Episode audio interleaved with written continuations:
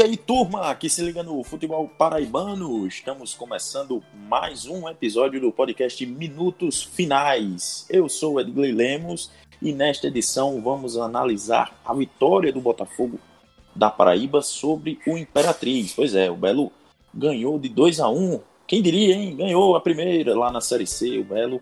E após uma semana bem conturbada, né? E para falar e para falar disso e muito mais, eu estou acompanhado de uma dupla sertaneja, Iaco Lopes e Iago Sarinho, eles que vão participar deste programa de número 41.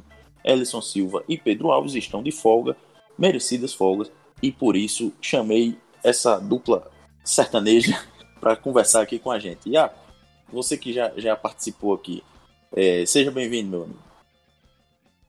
Boa noite, Edgley. Boa noite para você, né? Para os ouvintes, eu não sei que horário estão ouvindo, mas boa tarde, bom dia, boa madrugada, seja lá o horário que estiverem ouvindo. É, eu e Iago, a gente tá dupla mesmo, né? Porque a gente participou também do Pod Botafogo, acho que um ou dois dias atrás também, então tá, a gente tá cobrindo as pessoas que estão machucadas, estamos ali no banco de reserva, só esperando alguém se machucar. Aí machucou, a gente vai lá, tranquilo, aquece e vai pro jogo, mas vamos lá. e também queria dar boas-vindas ao meu amigo e parceiro de longa data, Iago Sarinho, que a gente já se conhece há, um bom tempo. É, já foi parceiro lá dos bancos da universidade e, e, segue amigo e companheiro da vida, né, né Iago? Isso aí, Edway. Prazerzão estar com você e com o Iaco. Realmente, como ele falou, a gente já está fazendo essa dupla aí. Reserva de luxo, né, Ed? Quando entra, entra bem. Exatamente. Faz a, faz o, faz o trabalho aí para a equipe, é isso que importa. E, claro, dá bom dia, boa tarde, boa noite, boa madrugada para quem está nos ouvindo aí nesse podcast. Um, uma alegria grande estar com vocês aqui no Minutos Finais.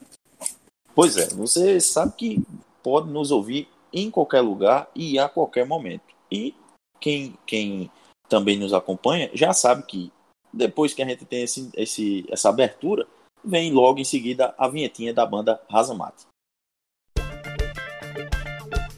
O podcast Minutos Finais é a nova casa de discussão do futebol paraibano.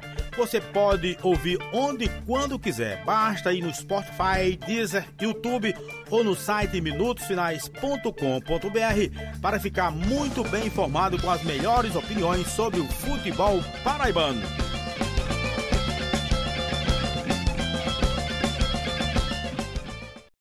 De volta com a edição número 41 do podcast Minutos Finais e já vamos direto pro papo reto, né? O Botafogo foi até a Imperatriz lá no Maranhão e conseguiu a primeira vitória na Série C. Bateu o Cavalo de Aço por 2 a 1 gols de Lohan e contra do Anderson Cavalo, que também já jogou no Botafogo lá pelos idos de 2012. É, e o Vitinho do Belo completou o placar, marcando contra mas a favor do Imperatriz. Deu para entender? Vamos lá, pessoal. Então, vamos explicar o que foi que aconteceu. Eu queria a análise de vocês, Iaco e Iago, sobre a partida deste sábado.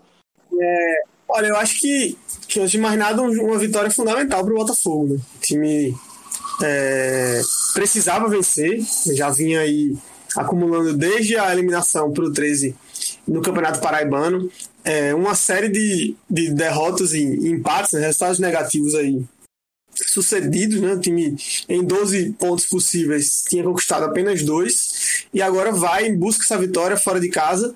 É, a gente lembra que o Imperatriz também não vinha bem, né? Um time também que enfrenta muitos problemas internos e estruturais, né, em relação à diretoria, terceirizou o seu departamento de futebol, rescindiu com vários jogadores, afastou essa semana outros sete. Então também não é um ambiente simples o que vive o Imperatriz, mas o Botafogo consegue se aproveitar talvez dessa situação, né, e conquista sua primeira vitória. Eu acho que dentro de campo, a melhor notícia, além da vitória, é o fato de que o time está melhorando. Né? Eu acho que se a gente fizer uma, uma análise desde a estreia da Série C é, ainda com o Varley, mas especialmente esses quatro jogos aí com o Rogério Zimmermann, a gente, a gente percebe né, que o time melhorou. É, tem, tem uma proposta de jogo mais clara, é, as peças também, as contratações que chegaram foram acertadas. Eu acho que o Ramon e o Vitinho já apresentam um ganho de qualidade significativo para o time. O Igor Leite entrou hoje, né, pela primeira vez foi titular. É, mas não foi tão bem assim, mas também acho que é, sentiu um pouco a parte física, mas acho que ele se movimentou bem, enfim, é, mostrou-se uma opção interessante, principalmente no primeiro tempo, fazendo uma parceria com o na, no lado direito. Então, acho que são pontos altos é, em relação ao Botafogo. Acredito que o time ainda precisa melhorar, especialmente é, em relação à, à, distância entre as linhas. Né? A gente percebe que quando tem a bola, o Botafogo ele consegue jogar bem. Né? Ele, ele, ele tem, o time tem conseguido criar mais do que vinha fazendo anteriormente, então isso é, é muito positivo. Né? Mas defensivamente o time ainda não tem um balanço ideal. Né? É que precisa melhorar esse balanço entre o ataque e a defesa. É, há um distanciamento grande das linhas, então o Botafogo ele tenta em muitos momentos hoje, especialmente quando fez o gol, é, e repetindo um pouco do que aconteceu no jogo anterior, né, tentou recuar para poder sair em contra-ataque e tentar marcar mais gols, mas tem uma distância justamente muito grande entre essas linhas e acaba fazendo com que esse contra-ataque seja sempre conduzido a partir de, de lançamentos. Né? E aí a chance do passe sair certo, sair com qualidade, ela vai diminuindo. Então acho que é um pouco disso. É uma, é uma equipe em evolução, que conquistou uma vitória muito importante na minha visão, a luta do Botafogo é contra o rebaixamento nesse momento. Não que o time não tenha condições de subir, é, o elenco acho que ele pode sim subir. É, se você for fazer análise com relação a outros times da Série C, ele não está tão distante assim. Mas hoje a briga desse time é contra o rebaixamento e o Imperatriz é sem dúvida alguma um dos candidatos ao rebaixamento. Então é aquele jogo de seis pontos realmente, né, onde o Botafogo consegue conquistar a sua primeira vitória e um resultado muito bom, importante para tentar dar moral para o grupo, para o segmento aí da competição. Principalmente, né, Iago, é, depois de uma semana tão conturbada, né? A gente já vai entrar nesse assunto. Do que antecedeu, né, o, o a partida desse sábado. Vai comentar ainda bastante sobre, né? Pois é. E, e, mas eu queria até puxar um assunto que eu vi no seu Twitter, né? Que é, é interessante como, como é, a ausência de uma equipe é, local né, da, da, da, emissora que transmite né, atualmente a Série C, a da Zon, no caso, é, acaba gerando algumas distorções. Né? O pessoal pega lá os números frios do, do de, de, estatísticas de, de, jogadores e aí bateram o olho no Rodrigo Andrade e o que foi que eles disseram? Né? Disseram que o Rodrigo Andrade fazia uma boa temporada no Botafogo. Acho que todo torcedor é, que estava acompanhando, ou mesmo nós mesmos, jornalistas que estavam acompanhando a partida, é, tivemos um, um, um, uma síncope, né, praticamente, porque o, o, não é o caso. O Rodrigo Andrade não faz uma boa temporada, faz uma temporada muito ruim e, e acho que talvez, talvez agora com o, o Rogério Zimmermann, eu até é, conversava isso outro dia, pelo que a gente tinha ouvido até dos nossos colegas lá de lá de Pelotas, é, falando sobre a contratação do Zimmermann pelo Botafogo, é, eu, pelo menos, analiso que assim, o, o Rodrigo Andrade vem muito mal, tal, mas é, talvez com o Zimmermann ele consiga dar um, um, uma função que, o, que o, em campo que o Rodrigo Andrade possa, pelo menos, entregar, ser aquele jogador nota 7, né? Coisa que, que o Juninho, por exemplo, é, e no momento de, de maior crise técnica do, do, do time, é, acabou se sobressaindo, né? Naquela fazinha final de, de participação do Botafogo na Copa do Nordeste, como foi hoje também é, dando o passo para o gol do Lohan.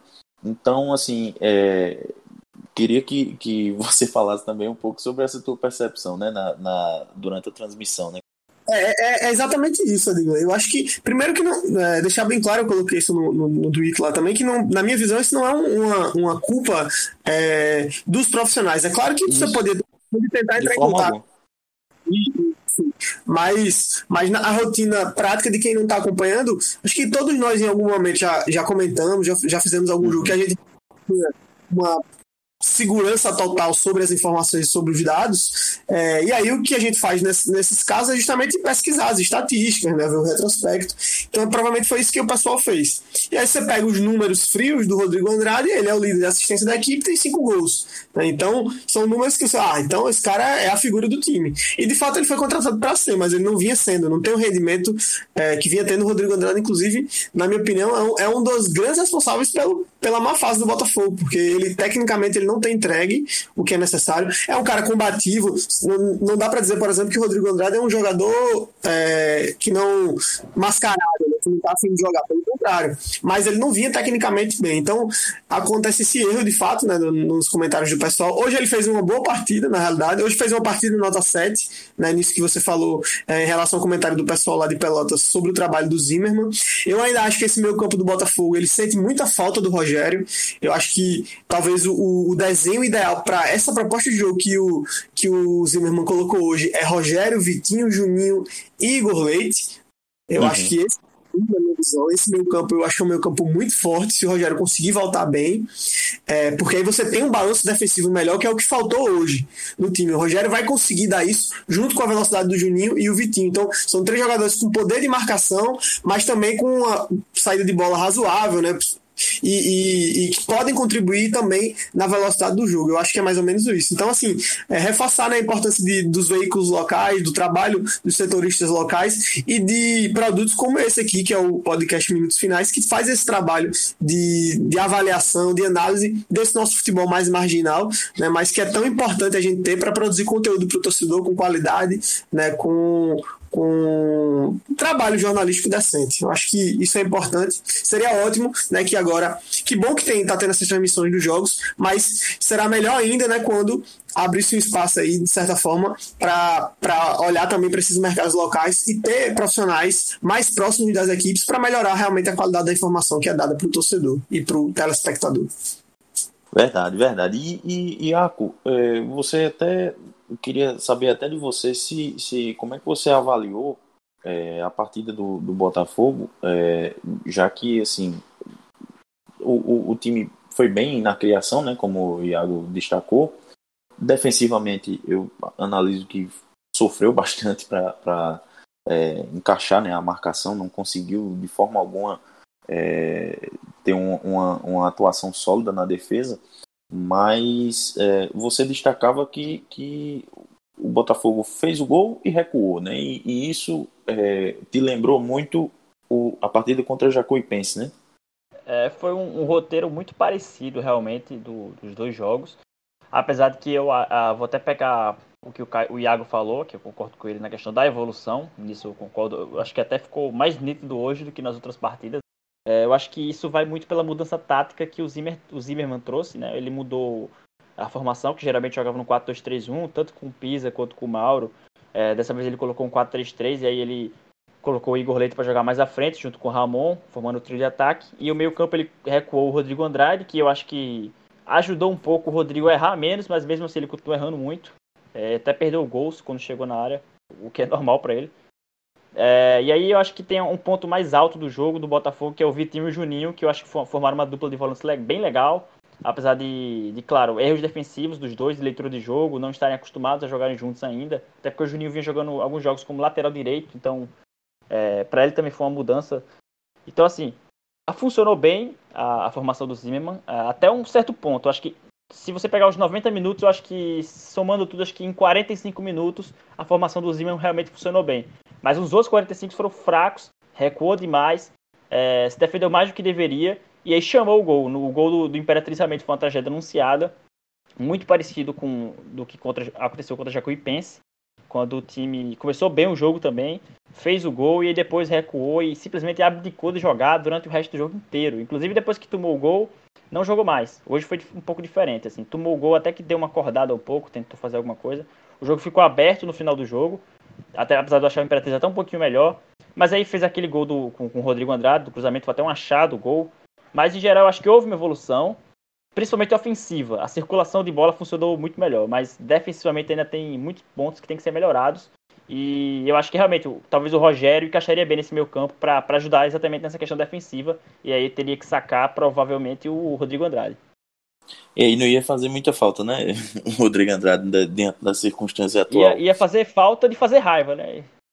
não ia ter mais isso para comentar aqui. A gente ia ficar sem, sem o que comentar. não, não.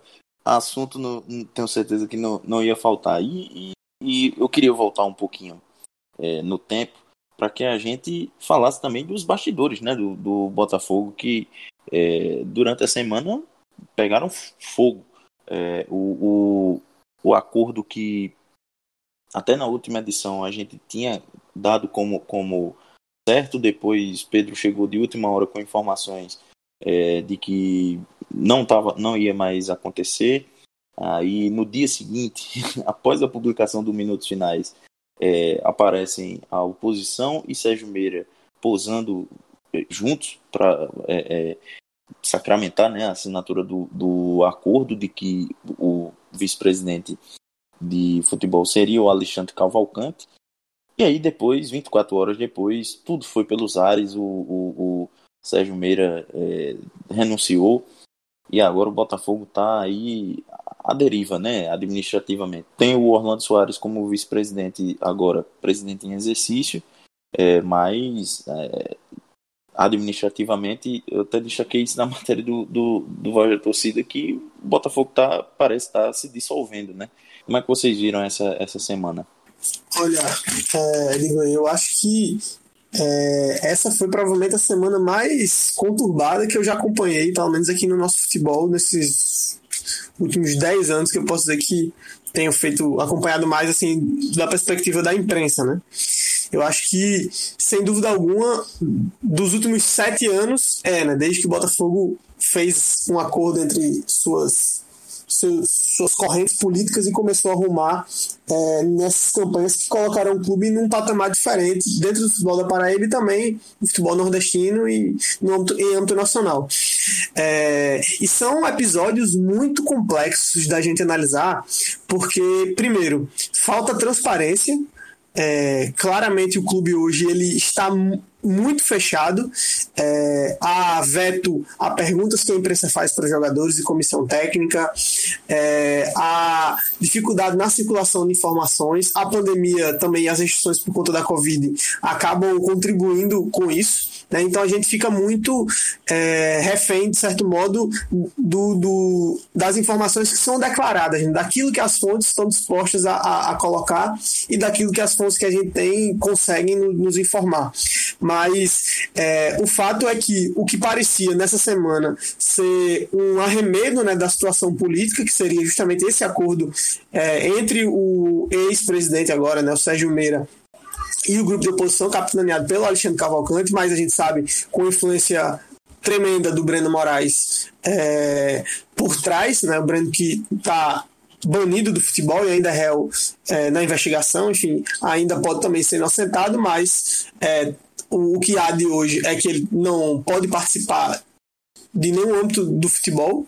É, então, a gente viu aproximação de, um, de uma melhoria nessa situação, porque a crise política, ela, sem dúvida alguma, ela traz a, é, impactos para a situação de campo. Eu não tenho nenhuma dúvida que se não fosse é, essas dificuldades políticas que o Botafogo tem enfrentado, Mauro Fernandes, por exemplo, não teria sido técnico do Botafogo. Eu acho que essa foi uma decisão de uma parte desse grupo, é, muito influenciada pelo presidente do Conselho Deliberativo, que é o, o Luciano Vanderlei, que deu ontem uma declaração, ontem no caso, no último sábado, é, no, na última sexta-feira, uma declaração extremamente infeliz, né, dizendo que meio que quase colocando a culpa na, na, na torcida que estava muito para baixo, que estava botando o time para baixo, que era necessário ter fé, que é biblicamente comprovado, né, se é que isso é parâmetro para alguma coisa. Enfim, é, meio que colocando que por conta da torcida tá muito, muito pessimista, o time estava mal, né, que tem que ser positivo, que aí as coisas iam melhorar, e a gente sabe que não é assim que as coisas funcionam. Então, é, essa situação com o Sérgio Meira e com o Alexandre Cavalcante, né, de, de primeiro, a oposição dizer que não tem acordo. Aí depois no dia seguinte tem acordo, tira foto. É, eu lembro que até tuitei no dia que o Sérgio tava com a cara assim, cansado, né? Ele deu entrevista também para uma rádio local, né? A, a, a rádio pop, né? É, onde, onde ele falou e na voz dele a gente percebeu que ele tava tinha alguma coisa de errada acontecendo, né? ele estava cansado visualmente para baixo naquela situação e aí no dia seguinte é, ele renuncia, né? E, e, o acordo é desfeito e assume uma oposição, e aí surgem diversas outras denúncias em relação a empréstimos aí feitos com a agiota, né? Uma coisa que está é, completamente à margem da legalidade. É, e isso realmente é muito grave, porque você coloca o clube não só na esfera do futebol, na esfera da gestão do clube, vai para passa para a esfera criminal, né? É uma informação de que o Sérgio Meira estaria sendo coagido, ameaçado, ele, a esposa dele, por, por um agiota que emprestou uma quantia vultosa é, de mais, acho que algo em torno de 300 mil reais, segundo a informação, é, para o clube. E aí, enfim, a gente ainda fica naquela coisa de, de há uma afirmação por um lado e a negativa do outro, como não tem realmente é, uma transparência nessas contas do clube, a gente acaba não podendo afirmar que isso é realmente real. Mas, sem dúvida alguma, a renúncia do Sérgio Meira ela foi muito estranha. Eu acho que para ela ocorrer da forma como ela aconteceu, de fato, há alguma coisa, algo aconteceu de muito sério, de muito grave, né, para forçar que ele tomasse essa ação é, de renúncia. Ou então, tudo foi uma jogada política desse agrupamento, onde ele fazia parte do Sérgio Meira, junto com Pedro Rufo, com o próprio Orlando Soares e outras figuras aí que a gente pode citar, o Renato Beltrão, enfim. É, e para de algum modo agir é, contra a oposição. Né? Só são essas as únicas duas possibilidades que eu consigo visualizar, e isso tem sido muito negativo para o clube, porque a gente tinha um Botafogo que parecia muito bem, que parecia financeiramente equilibrado, é, e que hoje é, ruma num nível muito parecido com o que a gente viu no 13, por exemplo, algumas administrações passadas, né, para um clube completamente acéfalo de, de, de comando, e que o resultado disso dentro de campo invariavelmente é desastre, é rebaixamento, é, é enfim, resultados negativos. O Iaco, e a, além de tudo isso, ainda teve a verdadeira sacanagem, né? É assim que eu vou definir, sacanagem, o que foi feito com o Bruno Menezes, né? O bom volante que fez a primeira parte né, do campeonato paraibano é, pelo Souza depois foi para o River e, e, já no Souza havia o, o namoro né, com, com o Botafogo para que ele fechasse com o Belo. É, acabou que é, nas 24 horas em que o Alexandre Cavalcante foi vice-presidente de futebol, é, foi feito um acordo para que ele viesse para o Botafogo. Ele desembarcou em João Pessoa, já estava até na maravilha do contorno. E o que é que acontece? Quando o, o, o acordo entre a oposição e Sérgio Meira foi desfeito, o pessoal da, da situação, né, da atual gestão, acabou é, dispensando né, o, o, Bruno Menezes, dizendo que não precisava dele. Tem duas versões bem diferentes sobre esse caso, que são exatamente as versões da, da atual diretoria e também a versão da oposição, né? Então, eu não vou nem dizer quem eu acredito, porque acho que não precisa. Mas eu de fato concordo com você que, que foi uma sacanagem muito grande que fizeram com o jogador de, com o jogador de futebol, que não, não precisava fazer aquilo, era, era muito mais fácil de resolver. Mas assim foi, assim aconteceu. E aí, só para explicar a, as duas versões, a, o, o, próprio Breno Moraes veio publicamente falar em, acho que uma live, né? Se eu não me engano, não vou nem lembrar, ou se foi na Tabajara, acho que foi na Tabajara. É, enfim, veio publicamente falar que pagaria o salário do Bruno Menezes como um presente ao Botafogo, que era um bom jogador, elogiou a contratação, porque na época já tinha vazado o nome, já tinha vazado a negociação, elogiou, falou que, que ele mesmo pagaria, que seria um presente dele para o Botafogo, enfim. É, passaram alguns dias e aí o, aconteceu a rescisão do Bruno Menezes com o River. Isso porque já estava palavrado com o Botafogo, já estava tudo certo na negociação. E aí é que entra as duas versões bem diferentes. A, a oposição diz que, que não, assim, que não, que não participou diretamente, não garantiu nada, que, que era o Botafogo que estava negociando. E aí a situação fala que não, que a situação não participou de nada disso, de que era o, Breno, o pessoal da oposição queria pagar o jogador e aí quando chegou no fim das contas não, não ia pagar. Jogaram, a, entre aspas, a bomba para o Botafogo. E aí entra outro, outra versão também em valores, porque o que chegou até mim de que, de que falaram que ia pagar por parte da oposição era 6 mil reais. É um valor bem pequeno, bem acessível. Mas o que, o, que o presidente Orlando Soares falou na live lá, acho que foi da Bela Loucura, é, ele falou que era 15 mil, aí já é um, um, um, valor bem diferente, né? Quase, quase o dobro. Então, tem, tem duas versões muito diferentes, e inclusive em relação à, à comissão técnica, porque a atual diretoria diz que Rogério Zimmermann não, não, não queria o Bruno Menezes como prioridade, não via ele como prioridade disse que realmente precisava de um primeiro volante mais marcador é, e que acha que podia, esse investimento poderia ser feito outros jogadores. Já a oposição, e aí eu vou nomear pelo Alexandre Cavalcante, que foi inclusive lá no pó do Botafogo, ele falou isso, de que ele conversou tanto com o Edgar Montemor quanto com o Rogério Zima, e eles falaram que aprovaram o nome do Bruno Menezes, que era um jogador interessante. E eu, uma coisa até que me estranhou, na verdade, quando o Alexandre falou, é que, que o Bruno viria para ser o cabeça de área, o camisa 5 ou o primeiro volante. Ele não é esse jogador, ele não é. Ele é o segundo volante e inclusive pode jogar até mais à frente, como um 10, já fez isso em alguns momentos da carreira. Então, são duas versões diferentes do, do, dos grupos de oposição e situação. Não tem como saber quem está falando a verdade, apesar de que a, a, gente acaba que escutando as histórias, aí às vezes uma tem um buraco, às vezes outra tem outro buraco, acaba acreditando em uma ou outra, mas aí quem o torcedor, o ouvinte vai escolher em quem acreditar. Mas realmente, olhando pelo fator jogador, foi uma sacanagem muito grande, mas no fim das contas deu certo, ele acertou com 13, vai jogar a Série C, vai enfrentar o Botafogo, e eu imagino que com uma garra muito grande de fazer gol. Pois é, já imaginou em última rodada do, do da Série C, o, o, o rodada decisiva para as pretensões de Botafogo e 13 o Bruno Menezes mete gol, rapaz. Ele e o Marcos Vinícius também, né?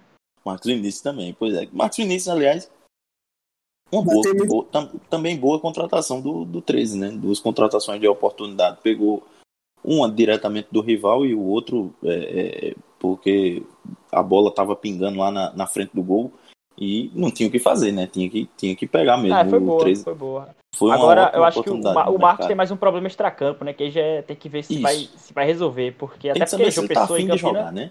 Exato, é, assim, é... o Marcos é mais complicado, talvez seja uma, talvez seja uma bomba que o 3 pegou, ou talvez seja um Otto Machado, aí só o tempo vai dizer. Já o Bruno não, acho que o Bruno é um pouco mais achado mesmo. Eu acho assim, é, só para pontuar sobre essa questão do, do Bruno, eu acho que é, Iaco resumiu perfeitamente, né? Eu queria só pontuar que, que esse provavelmente foi um dos episódios mais feios da história do Botafogo, assim, é, enquanto clube, né? Enquanto entidade esportiva, é, porque isso mancha o nome do time, né? Você pensa, qualquer jogador hoje que for fechar um acordo com, com o Botafogo, ele vai tomar uma série de, de outras medidas além de acreditar na palavra dos dirigentes. Né? Então, é, isso muda a forma como os atletas vão ver, como empresários vão ver o, o, o Botafogo. Né? E eu acho que a própria torcida também reagiu. Acho que foi muito interessante o posicionamento do torcedor do Botafogo nesse caso também, é, colocando-se contrário à ação da diretoria, né? pontuando, inclusive parabenizando, vi, vi alguns torcedores do Botafogo parabenizando o 13 por ter feito a contratação, por, por de certa forma, né, é, não deixar o atleta é, sozinho? Sem, né? Desamparado, exatamente a palavra é essa. E acho que isso foi bem nítido o, deixou muito nítido a, a sintonia entre a, a, gestão do Botafogo e sua torcida e, de certo modo, até a própria história do clube. Acho que esse é um episódio realmente é que manchou a história do Botafogo, é, porque é, é a, demonstra a falta de, de humanidade mesmo, né, das pessoas que estão à frente do clube, de você não ter o mínimo de visão. E o segundo ponto é realmente um, um, uma, uma visão tacanha sobre futebol, né? Porque você dizer que um elenco que tem o Wellington César, Mineiro, é, e enfim, outras peças aí que a gente pode citar nesse setor, é, que estão muito abaixo do Bruno Menezes. Ele é muito mais jogador do que qualquer um desses dois. Né? E, você, e você simplesmente abdica de um, de um atleta como esse. É, essa versão de, de 15 mil reais para o Bruno Menezes eu não acredito. É, primeiro porque o 13 não teria condições de pagar, o 13 não tem orçamento para pagar um jogador como esse, porque o Bruno não estava no radar do 13. Uma, é, o, realmente... é o salário do Breno Calisto. É, 15 Sabe? mil reais é o salário do Breno Calisto mais alto, se não for o mais alto do elenco. É, o 13, o 13 o Bruno não estava no radar do 13, então foi realmente uma opção de mercado, tanto aqui no mesmo dia. Né? Até antecipar essa informação, o 13 é, contratou o Valente Magno, né? Então, um jogador em tese na mesma posição, né? Então, de fato, é, esse custo de 15 mil, sinceramente, ele não tem nenhum sentido, é, até porque o Bruno Menezes não é um cara que tenha tanto mercado, né? Na realidade, ele vinha para o Botafogo muito acreditando ser esse um time que ia dar projeção para ele, para ele, de repente, poder disputar aí patamares maiores no futebol. Então, acho que o 13 fez uma grande contratação, é, provavelmente num custo abaixo do que seria, porque talvez tenha até conseguido negociar algo melhor do que o Botafogo tinha negociado com o atleta, mas aí realmente essa informação a gente não tem, é mera especulação. Mas eu acho que o 3 acertou é, e saiu muito bem na fita. É, porque é, deu, deu um chapéu de fato, e um, um chapéu muito bonito no, no, rival, né? Assim, aquela coisa da lição. E, e a lei do ex, ela é massacrante, né? E o Botafogo vai ter duas oportunidades, provavelmente, de ter lei do ex contra o 13 e contra o Bruno Menezes. Não chegou a ser jogador do time, é, mas acho que a gente pode classificar assim porque estava tudo acertado. Ele só não foi jogador do time porque essa diretoria não quis. É, de fato, e, e, não quis, na minha visão, por uma questão política, porque pela perspectiva do futebol, não há sentido nenhum em você rejeitar um jogador como o Bruno Menezes, principalmente porque no elenco do Botafogo tem duas ou três peças que estão abaixo desse jogador e que estão aí nesse grupo e que e, vem, e vinham sendo utilizadas. Né? E, Iago, você que tão bem é, explicou né, essa, essa celeuma toda política lá no, no, Botafogo, como é que você enxerga o, o futuro, né, pelo menos a, a curto prazo, porque é, já agora, dia 11 de outubro, vai ter a eleição do Conselho Deliberativo do Botafogo, que dá início ao processo eleitoral da, da direção executiva, que culmina lá no dia 31 de outubro. É, como é que você vê essa, essa a conjuntura política lá do, do Botafogo interna é, para esse, esse processo eleitoral? Eu acho que tem dois cenários, Adilei. É, o primeiro deles é a, oposição, a oposição estar no processo. Eu acho que hoje é, eu não vejo, não vejo condições de, de, de elegibilidade, digamos assim, para essa para a diretoria conseguir uma reeleição. Enfim, talvez até mesmo o próprio Orlando Soares, acho que pelas declarações e a forma como ele tem se posicionado nesses últimos dias, né? eu conversei com ele ainda no dia da renúncia do, do Sérgio Meira, ele foi muito taxativo que ficaria, que o grupo estava unido, né? que era, essa era uma opção do Sérgio Meira, que eles iam até o final e, e que estariam, que iam buscar continuar no Botafogo. Assim. Na, na, primeira conversa que eu tive com ele, ele já, ele já trouxe essa perspectiva, então acho que é, nesse sentido, esse, esse, esse agrupamento que hoje, está na, que está na diretoria, ele é coeso. Mas eu não acho é, que, ele, que ele tenha, a preço de hoje, condições de, de vencer essa disputa eleitoral. Né? Ainda que, por exemplo, vai que engata aí uma série de vitórias, isso tudo muda, né? É, o, o, cenário no futebol é muito volátil é, diante da, da, relação com os resultados. Né? Mas, é, então, esse é um cenário que seria a disputa entre, de fato, a oposição e a situação. Nesse cenário, eu acho que hoje a oposição seria favorita. E o outro cenário, é, a gente teve vários prints aí rolando e saindo do próprio Breno Moraes colocando que a oposição não teria candidato. Eu não acredito nessa possibilidade, mas de fato eu acho que tem sentido a perspectiva de que sinceramente, tem que ter muita coragem para assumir o Botafogo hoje se esses dados que a oposição afirma ter é, e serem reais, de dívidas do clube, é, problemas com fornecedores e tudo mais, se de fato isso é real, né, que são coisas que a situação nega, mas também não apresenta nenhum documento que diga que de fato a versão dela é verídica, então fico dito pelo não dito. É, então, se de fato essa situação negativa que a oposição afirma, na casa superiores a 3 milhões de reais, débitos com fornecedores, né, funcionários do clube sem receber. Se, se isso de fato é real, é, tem que ter muita coragem para assumir o Botafogo hoje, porque você vai estar tá assumindo uma bomba, né? E, e vai ter dois anos aí no máximo para tentar dar um retorno a isso, tentar colocar o clube de volta nos trilhos, algo que durou de 2012 para cá, esse grupo vinha tentando colocar o Botafogo no patamar que está hoje, né? E aí esse grupo mesmo se desfaz e a gente vê o time dando uma derrocada, né? Eu tenho dito que o Botafogo tá parece um trem descarrilhado, né? Ele vinha em altíssima velocidade crescendo, mas de repente saiu do trilho e aí descamba tudo e o acidente é grave com vítimas fatais. Acho que é mais ou menos esse cenário que eu vejo pro Botafogo aí, ou seja, ou uma disputa onde a oposição em tese nesse momento é favorita, ou então a situação permanecer pelo, pelo, pela ausência de oposição, de fato, pelo, pelo grupo oposicionista não, não querer se colocar, como eles estão afirmando, talvez o Breno Moraes afirmou que não se colocaria. Essa questão do Breno aí de falar que tá saindo do Botafogo é antiga, né? Desde o Orkut, se você for lá os prints, ele...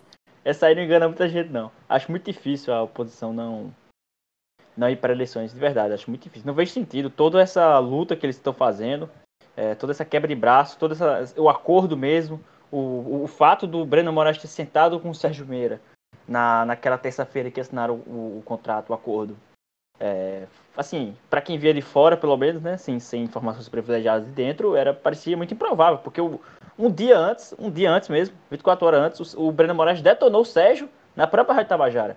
Então, 24 horas depois, estava lá os dois sentados na mesma mesa, negociando, e segundo o Alexandre, com um tom bem ameno, os dois é, abrindo, é, conversando e cada um é, abrindo espaço para o outro, enfim. Realmente não vejo sentido a oposição não entrar, acho que vai entrar sim.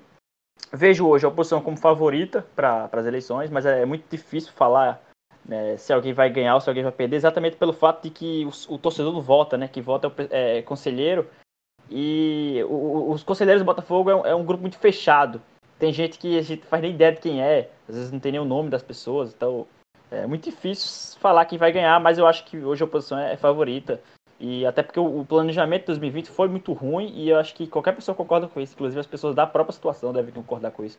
O próprio Sérgio a, é, mostrou isso quando fez o acordo, né? Ele, ele admitiu os erros e mudou. Tanto com a saída do Luciana, depois veio o Nelson Lira para tentar apaziguar, conseguiu apaziguar. Inclusive é um agente muito importante nisso. Se não fosse o Nelson, é, acho que seria muito, acho que seria impossível mesmo o acordo sair. Acho que foi graças a ele de ter feito esse, esse contato inicial, é, pelo fato de estar dentro do clube, mas também ter contato com as pessoas da, da, da oposição. Uma outra coisa só que, que eu acho estranho, não sei se Iaco tem alguma informação em relação a isso, se conseguiu, enfim, alguma explicação. Eu não consegui ainda. É o porquê de Sérgio Meira estar tá no dia seguinte à renúncia com o Léo Moura fazendo o trabalho de marketing pro Botafogo, né? Inclusive locais como presidente. Essa, essa para mim foi a, é a, minha grande pulga na orelha, sabe? Eu, de fato, eu tinha uma visão sobre a renúncia do Sérgio Meira um dia antes, né? e, e, depois eu, eu meio que fiquei com, com bastante receio se, se aquilo que eu estava visualizando era correto, porque aquela ida dele a, a, a Sumécia, Sapé, né? A Sapé, ela, ela é exatamente foi visitar lá o Confiança, inclusive, né? Isso, Tem isso. O, o, o, a toca do papão isso, lá na Taça do Palpão está sendo construída. Enfim, eu achei muito estranho é, aquela movimentação, não tem lógica, mas é aquilo, o ano do Botafogo também é tão louco, né? E, e essa gestão tem sido, é, principalmente nos últimos meses, pós-pandemia, assim, é, as coisas têm acontecido sem, sem, tanto, sem, sem, a, sem haver explicação que a gente fica às vezes pensando que de fato pode ter sido só. De repente ele tinha agenda, se eu vou, né? Estou marcado, eu vou, não vai cair, algum, alguma coisa do tipo. Então a agenda cai. Enfim, mas foi muito estranho. O cara renuncia e no outro dia ele tá trabalhando com o clube, inclusive sendo apresentado como presidente. Né? É, eu tenho essa pulga na orelha, não sei se você ou o Iaco eu, tem informação. Eu te, é uma leitura que eu tenho, e não é nem muita informação, é mais uma leitura e interpretação das falas das pessoas do clube. É de que, na verdade, ali foi mais um, uma visita do Léo Moura do que do Botafogo. Não era exatamente o Botafogo visitando o, o CT do Confiança de Sapé eu vejo mais como o Léo Moura indo visitar lá, e aí a gente sabe que o Confiança tem um investimento nas categorias de base, e a gente também, a gente também sabe que tem um interesse do Léo Moura em fazer parceria ou administrar a base do Botafogo. Então eu vejo de longe, interpreto dessa maneira. Eu acho que era uma visita do Léo Moura, e eu acho que, que acho que era meio isso, ele estava marcado já. O Sérgio devia ter marcado já com o Léo Moura, falou, ah, vamos, né? E aí o fato de terem falado ele como presidente, eu acho que é mais um erro realmente do clube. Eu acho que não é nem culpa dele, acho que ele nem, nem queria isso, talvez. Acho que é o, talvez o pessoal de Sapé não tivesse tão bem informado e aí falou ali presidente, ou então foi para babá, às vezes é isso. Então, eu, mas eu também fiquei bem, assim, causou estresse para todo mundo, até porque as primeiras fotos que saíram eram do, só do Léo Moura. E aí depois saiu o vídeo do, do pessoal chamando ele de presidente e a foto deles lá e, e causou estresse, inclusive, nas pessoas da diretoria. Uh, o, o Sérgio Meira hoje ele está extremamente queimado entre os diretores do Botafogo. E aí é uma informação de dentro, eles não falam isso publicamente, mas ele, o Sérgio Brito está queimado, ele foi tratado quase como um covarde pelo pessoal da atual diretoria. E então, assim, causou estranhos até para eles. Então, realmente, é bizarro. Coisas que só acontecem com o Botafogo. Né? Tem esse detalhe aqui atrás que é importante, de fato, né? Porque o que acontece? É, o Sérgio Meira meio que foi o cara que roeu a corda, né? É, em relação a esse agrupamento e resolveu fazer a junção com o outro lado, porque de fato ele viu que a situação estava ruim. E aí, quando ele faz esse movimento, ele não conseguiu ter esse apoio. Né? Então, o que acontece é o seguinte: o Sérgio Meira acabou que terminou a gestão dele, né? e, e esse é também um motivo para renunciar, porque ele não tinha mais poder, ele não tinha mais controle sobre a presidência. Isso era algo que a gente já notava é, algum tempo.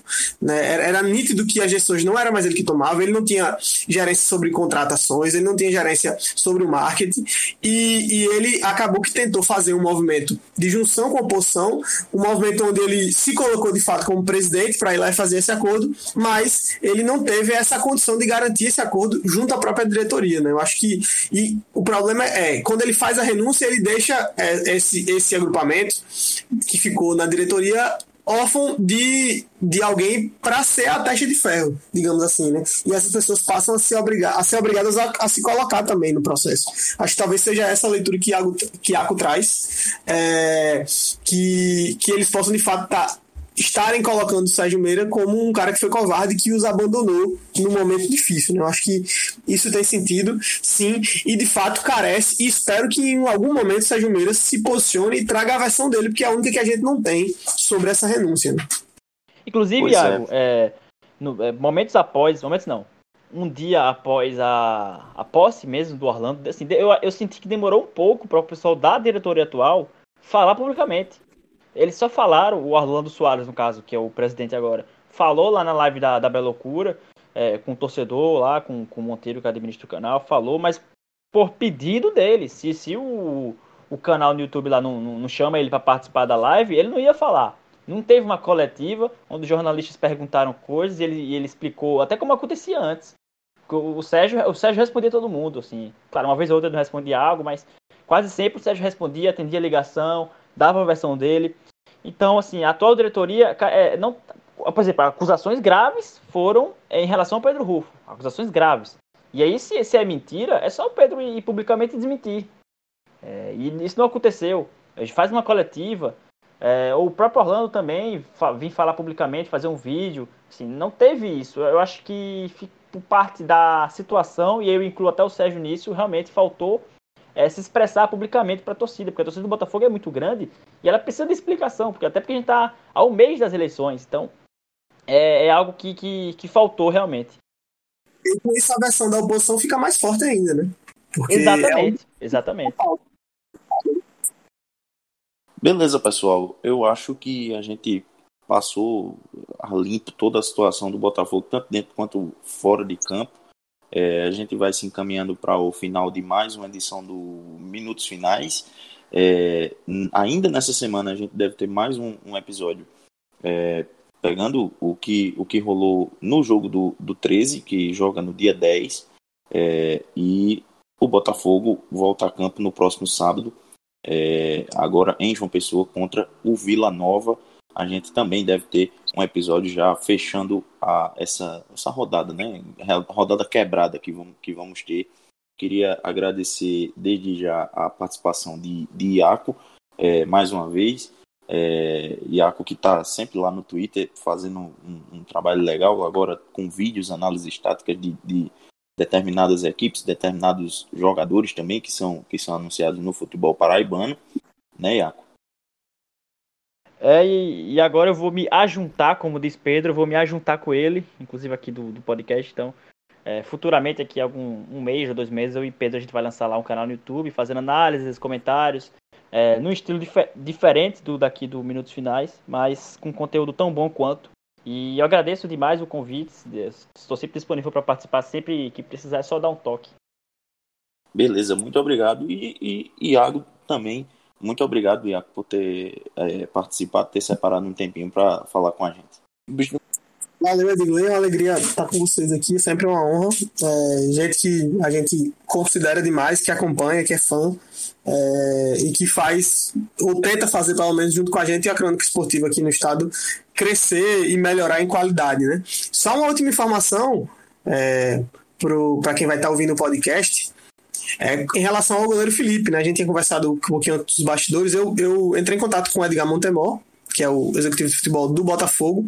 É, ele me confirmou aquela versão é, que o Pedro Alves já tinha trazido uma matéria do Globo Esporte, né, em relação a uma reunião que vai ter segunda-feira é, do Botafogo com com o Felipe, o seu agente, para definir como é que fica a situação dele, mas eu não senti muita firmeza na fala, sabe? Eu acho que a preço de hoje o Felipe está mais perto de ir embora do que ficar, e as próprias algumas manifestações que aconteceram hoje é, do próprio goleiro, nas redes sociais, de alguns atletas também com relação a ele, já um tom meio que de despedida. Eu acho que pode ser que essa tenha sido, essa partida contra o Imperatriz pode ter sido sim a última partida do Felipe como goleiro do Botafogo, mas aí tem essa reunião na segunda, o Botafogo é, prepara uma proposta para o Felipe ficar, mas ele tem uma proposta SA, time da Série B, né, a situação do Botafogo complexa, uma mudança de, de, diretoria que pode acontecer daqui a um mês. A gente sabe que o Felipe tem uma aproximação com o Pedro Rufo, que é um dos dirigentes que está hoje. Então, assim, só trazer essa informação na reta final aí pro, no, no podcast, acho que para quem for ouvir, para complementar a sua informação, complementar e trazer até um, um, um, contraponto, exatamente o contraponto pelo Pedro Rufo, é, é de que a proposta do CSA não é muito, muito mais alta do que a do Botafogo, que o que o Botafogo paga hoje, no caso. É realmente é, é maior do que o salário seria maior, mas não é uma diferença muito grande. E aí o que, o que chegou do Felipe até mim é, é de que o Felipe está muito satisfeito em João Pessoa e principalmente a família dele gostou muito de João Pessoa. Então, é, talvez essa questão da família pese. E ele falou que, por exemplo, o custo de vida uh, em João Pessoa é muito barato. Isso talvez até pese na, na, na decisão dele. E outra coisa, é, o Felipe sente que se ele for para o CSA, ele vai talvez brigar contra o rebaixamento na Série B. E ele sente que com esse grupo do Botafogo atual, ele tem possibilidade de lutar pelo acesso e, e ao invés de terminar a temporada sem cair, terminar a temporada com acesso ou talvez até com título. Então, é, talvez isso pese também. Então, assim, é realmente não, não tem como afirmar se ele, se ele vai ficar ou sair, porque de fato o CSA, o time de Série B, tem muito mais visibilidade e vai pagaria melhor. Mas no contraponto, o João Pessoa é uma cidade que ele tem gostado muito e ele realmente tem se identificado com o Botafogo, até pelas postagens, como você falou. Ele fez várias postagens, vem fazendo várias postagens é, sobre o Botafogo, sempre marcando perfis de torcedores. Então é, é uma situação complicada e, e para o Botafogo seria muito importante se ele ficasse. Com certeza, acho que ele é o cara hoje, provavelmente, ele é a grande diferença do, do grupo. Né? É, é o cara que se posiciona, que tem que ser colocado. É, confesso que calou minha boca, por exemplo. Eu não, eu não, esperava que o Felipe viesse esse personagem, viesse estar bem tecnicamente também, como ele está.